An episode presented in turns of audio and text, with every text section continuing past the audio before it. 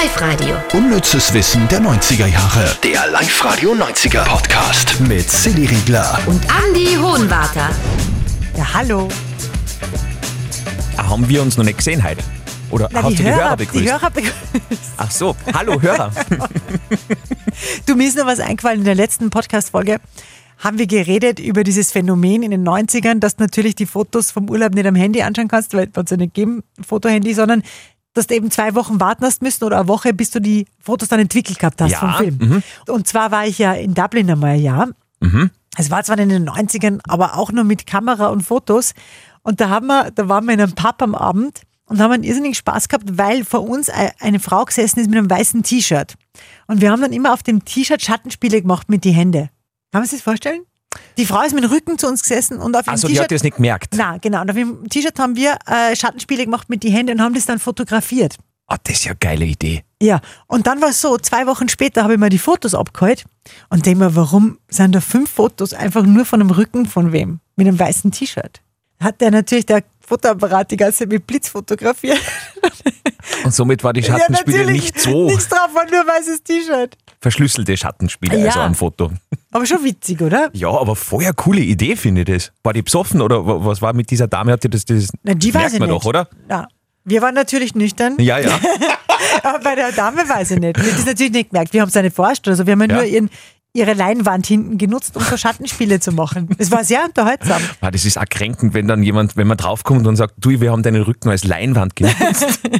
Als Mini-Leinwand. Ja. Du, aber was ist denn diese Woche passiert beim unnützen Wissen? Schauen wir mal hin. Platz 3. Ein musikalisches Ding der 90er war ja MTV Unplugged.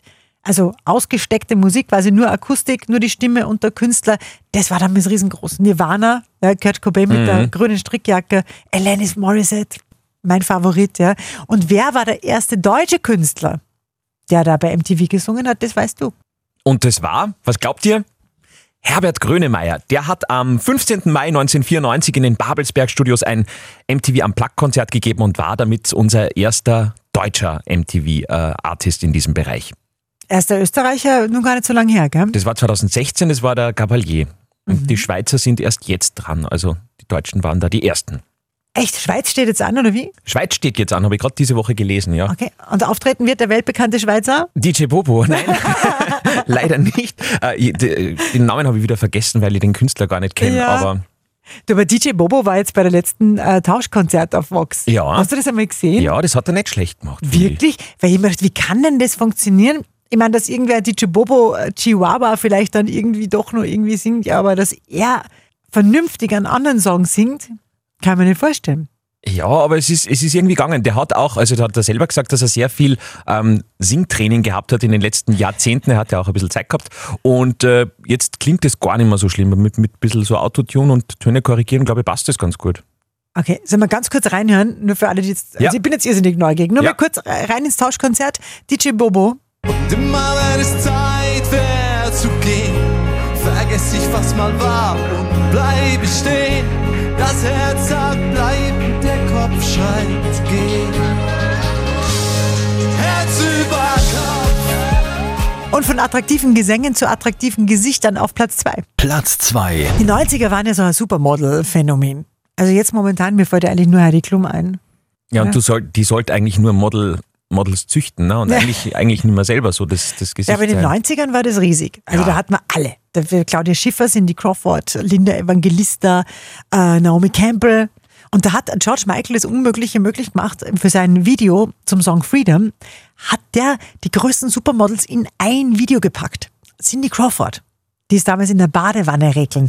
Linda Evangelista, werde ich nie vergessen, die haben es unterm Pulli gefilmt. Die hat so einen schwarzen Strickpulli angehabt, hat sie den über den Kopf gezogen und dann so, die haben, jetzt so, die haben jetzt so getan, als würden sie singen, die, die Models. Ja. Aber das ist jetzt vielleicht gar nicht so spannend. Aber was richtig spannend ist, wer da Regie geführt hat. Und das war echt, da muss man sich wundern, dass das Video so ausgeschaut hat, wie es ausgeschaut hat, denn man hätte sich das viel blutiger vorstellen können aufgrund des Regisseurs. David Fincher, der zum Beispiel der Regisseur ist von Fight Club oder auch von Sieben. Wow. Da haben die Models ja Glück gehabt, dass die alle äh, mit Kopf nur rauskommen sind bei dem Video. Ja. Wir erinnern uns an sieben. Und was haben wir noch? Platz 1. Spannende Frage. Was war denn das erste Ding, das jemals im Internet verkauft worden ist? Das war natürlich auch in den 90ern und du weißt auch, was es war.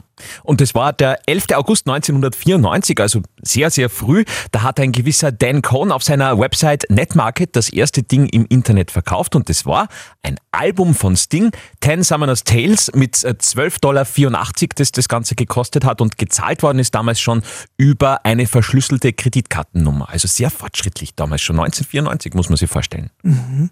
Kannst du dich noch erinnern, was dein erstes Ding war, was du im Internet gekauft oder verkauft hast? Aber es war später, oder? 2000er, oder? Ja, ja, mindestens. Das dürfte ich, ich kaufe eine Seiten was mehr.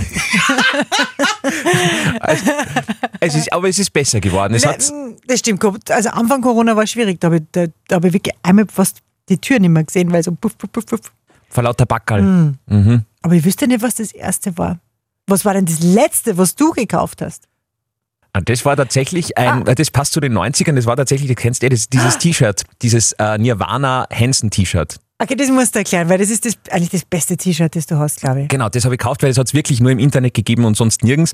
Ähm, das ist ein T-Shirt, wo drauf steht, ähm, ob man quasi auch großer Nirvana-Fan war. Mhm. Und drunter war eben nicht Nirvana abgebildet, sondern auf einem Foto die drei Buben von Hansen, die ja auch so wie Kurt Cobain lange Haare hatten. Und das ist so der Gag. Ja, ich finde das voll lustig. Montag geht es dann wieder weiter mit unnützen Wissen der 90er um dreiviertel zwei auf Live-Radio.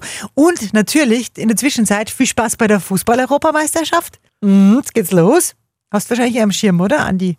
Am Schirm, ja. Aber nicht am Bildschirm. Gell? Nein, nicht am Bildschirm. Du bist ja voll der Fan, glaube ich. Ja, ja, ja, ja, ja. Darum haben wir auch am Montag schon unnützes Wissen äh, in Sachen Fußball. Live-Radio. Unnützes Wissen der 90er Jahre. Der Live-Radio 90er Podcast mit Silly Riegler und Andy Hohenwarter.